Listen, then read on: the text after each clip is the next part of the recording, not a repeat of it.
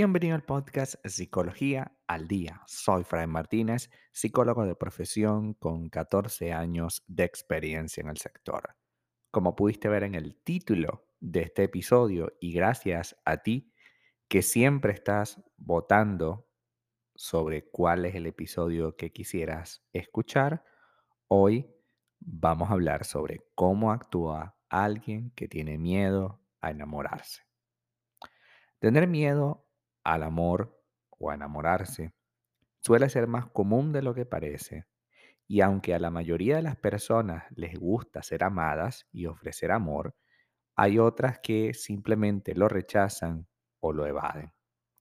A este miedo extremo a enamorarse o al amor se le llama filofobia. En realidad, no es que la persona no quiera sentirse amada, porque en el fondo es lo que desea. Pero ese deseo que siente es equivalente a un temor a sufrir o a ser lastimada de nuevo. En muchas ocasiones esta fobia tan curiosa se genera porque la persona ha vivido una experiencia pasada con otras personas traumática, como por ejemplo una mala relación de pareja, donde fue traicionada, maltratada, humillada, etcétera, ¿no?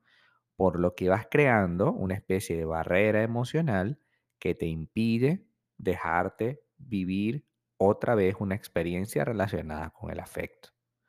Cuando una persona tiene miedo a enamorarse, tiende a adoptar una serie de comportamientos típicos.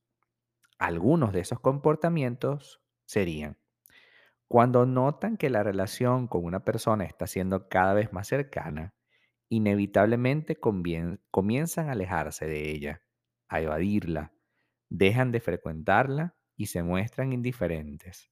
Es decir, estás saliendo con alguien, todo va bien, y de repente, cuando te das cuenta, de manera consciente o inconsciente, de que esta relación va bien, entonces empiezas a alejarte, ya no respondes sus mensajes y la persona se queda como que, bueno, pero ¿qué pasó aquí?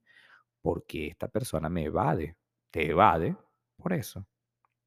Otra de las señales que te dan las personas cuando tienen miedo a enamorarse es que se enamoran de personas imposibles para convencerse a sí mismos de que ellos realmente sí quieren amar, pero que no hay cómo hacerlo, ¿no? Entonces generalmente es, no, a mí me gustan casados, a mí me gustan comprometidos, a mí me gusta que, que, que vivan en otro, en otro estado, en otro país, etcétera, ¿no? Y claro, eso complica más las cosas, ¿no? Cuando están conociendo a alguien, desde el primer día le encuentran defectos, sean defectos reales o no, y se enfocan únicamente en los defectos. Establecen relaciones con personas que no son afines a ellos y, de esta manera terminan por confirmar que el amor no es para ellos. Es decir, si tú eres cristiana, te buscas a alguien que no le guste la religión. Y evidentemente eso complica la dinámica de la relación, ¿no? Tienden a crear un conflicto con la pareja con la finalidad de que una u otra, de una u otra manera la relación se acabe. Es decir, empiezan tranquilos, todo bien, y de repente empiezan a crear conflicto y conflicto y conflicto y conflicto con el fin de terminar con la relación. Esa es la idea, ¿no? Las personas con filofobia o miedo al amor desean realmente tener ese vínculo afectivo, así como dar y recibir amor. Es que es normal, es parte de nuestra natu- naturaleza. Cuando se dan cuenta de que esto está a punto de pasar y de que están comenzando a sentir algo por esa persona, enseguida comienzan a experimentar ansiedad y pensamientos negativos. Ahí es donde empieza el problema. Haber vivido experiencias traumáticas pasadas con otras personas pudo haberte generado eso. Miedo al rechazo, que nosotros todos en la vida tenemos muchísimo miedo a que, a, que alguien especial nos rechace. Temor a perder el control, porque claro, soltero tienes control total de lo que vas a hacer, pero comprometido, mm, comprometido hay que tomar decisiones en conjunto.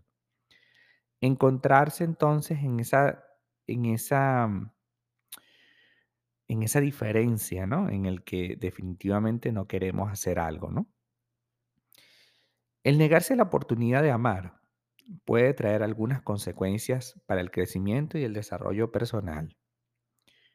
Entre ellas está el perderse la oportunidad de conocer y experimentar nuevas vidas, porque una relación de pareja es la oportunidad de tener una nueva vida, de tener algo diferente, ¿no?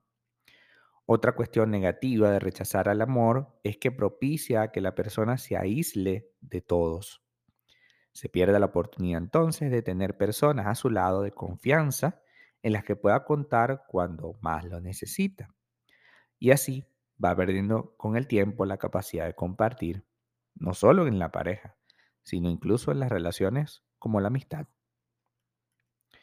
Si tienes miedo a amar, si te has sentido identificado hasta ahora con todos estos elementos, vamos a hablar un poco de cómo hacer, qué debo hacer en el primer momento, ¿no?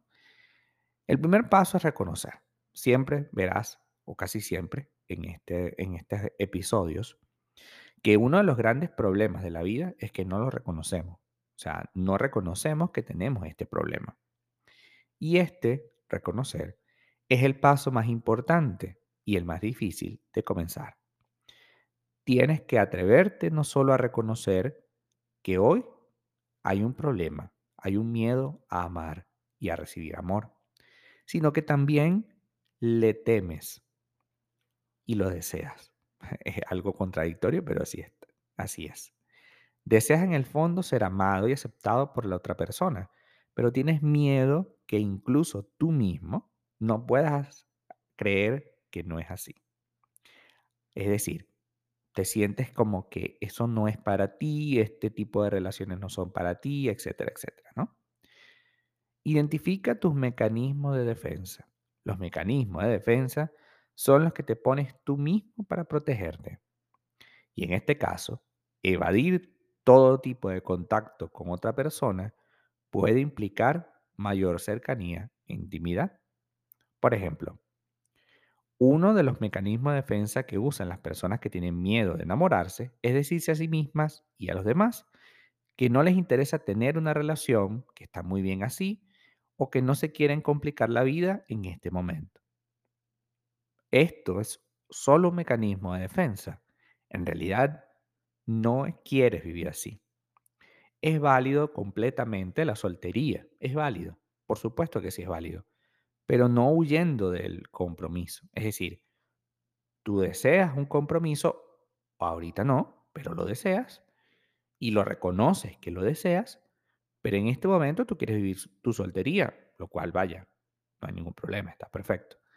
Pero tenemos que entender eso, que queremos hacer una relación. Lo que pasa es que bueno, en este momento tengo que curar heridas y es válido. En este momento quiero pasar tiempo conmigo, a solas, y es válido. ¿Ok?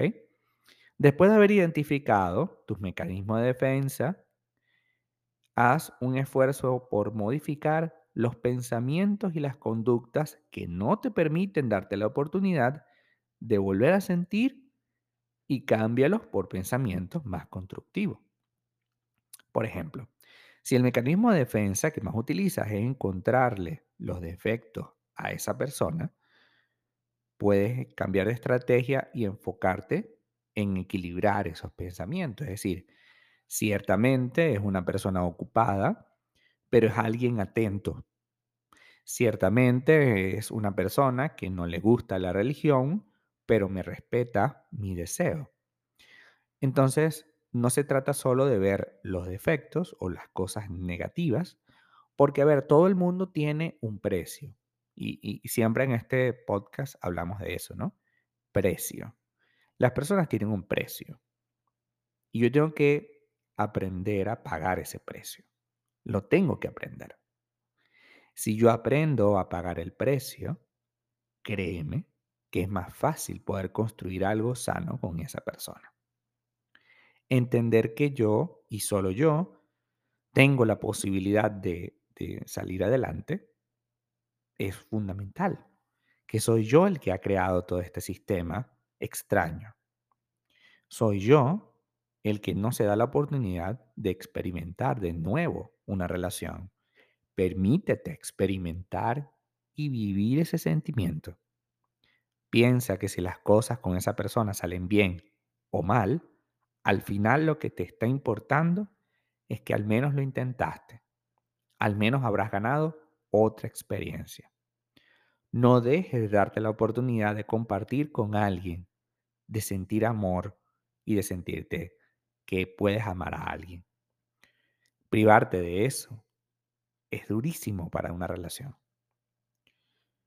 Mencionar que en caso de que tú tengas miedo a enamorarte, em, no es algo que en esencia sea malo.